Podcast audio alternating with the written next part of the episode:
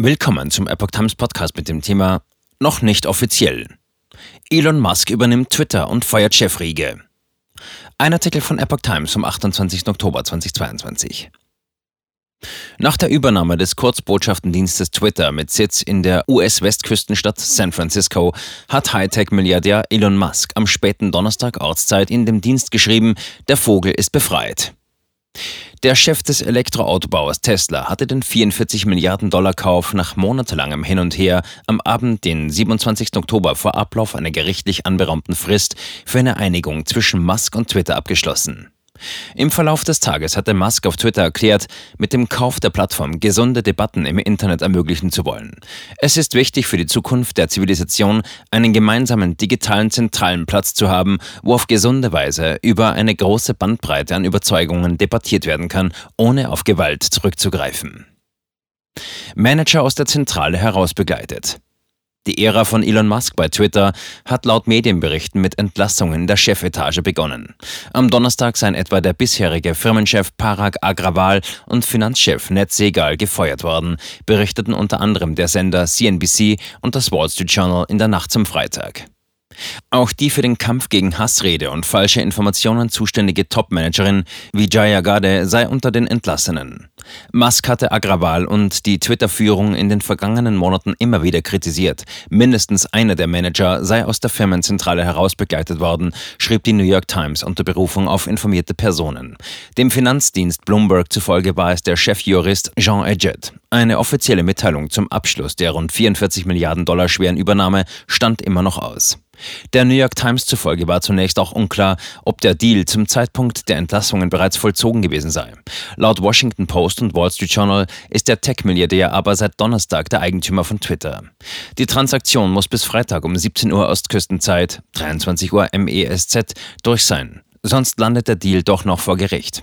Eine Richterin setzte Musk und Twitter diese Frist, um die Übernahme nach monatelangem Hin und Her endlich zu regeln.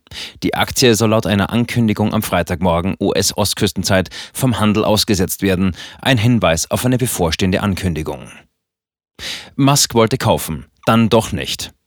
Musk hatte die Übernahme selbst eingefädelt, dann aber versucht, unter Verweis auf angeblich falsche Angaben zur Zahl von Fake-Accounts bei Twitter aus dem Deal wieder herauszukommen.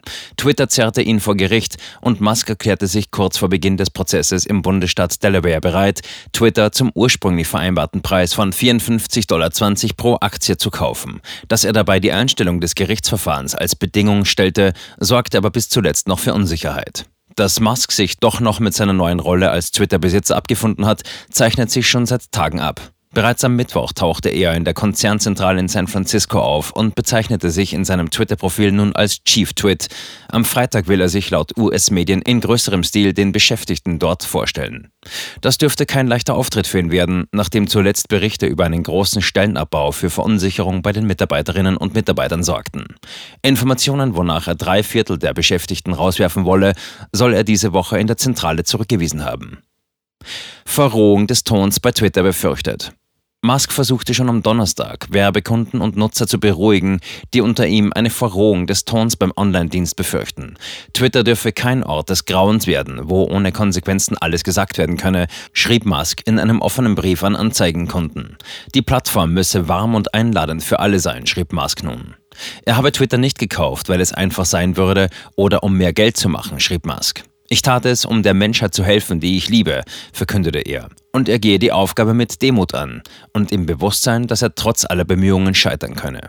Musk begründete den Kauf stets mit dem Anliegen, die Redefreiheit zu stärken. Auch sagte Musk, er würde den nach lobenden Worten für seine gewalttätigen Anhänger verbannten Ex-Präsidenten Donald Trump wieder zurück auf die Plattform lassen. Trumps Verbannung von Twitter bezeichnete Musk im Mai als moralisch falsch und einfach nur dumm. Eine Rückkehr zu dem einflussreichen Netzwerk würde für Trump für eine mögliche Kandidatur bei der Präsidentschaftswahl 2024 gerade rechtzeitig kommen.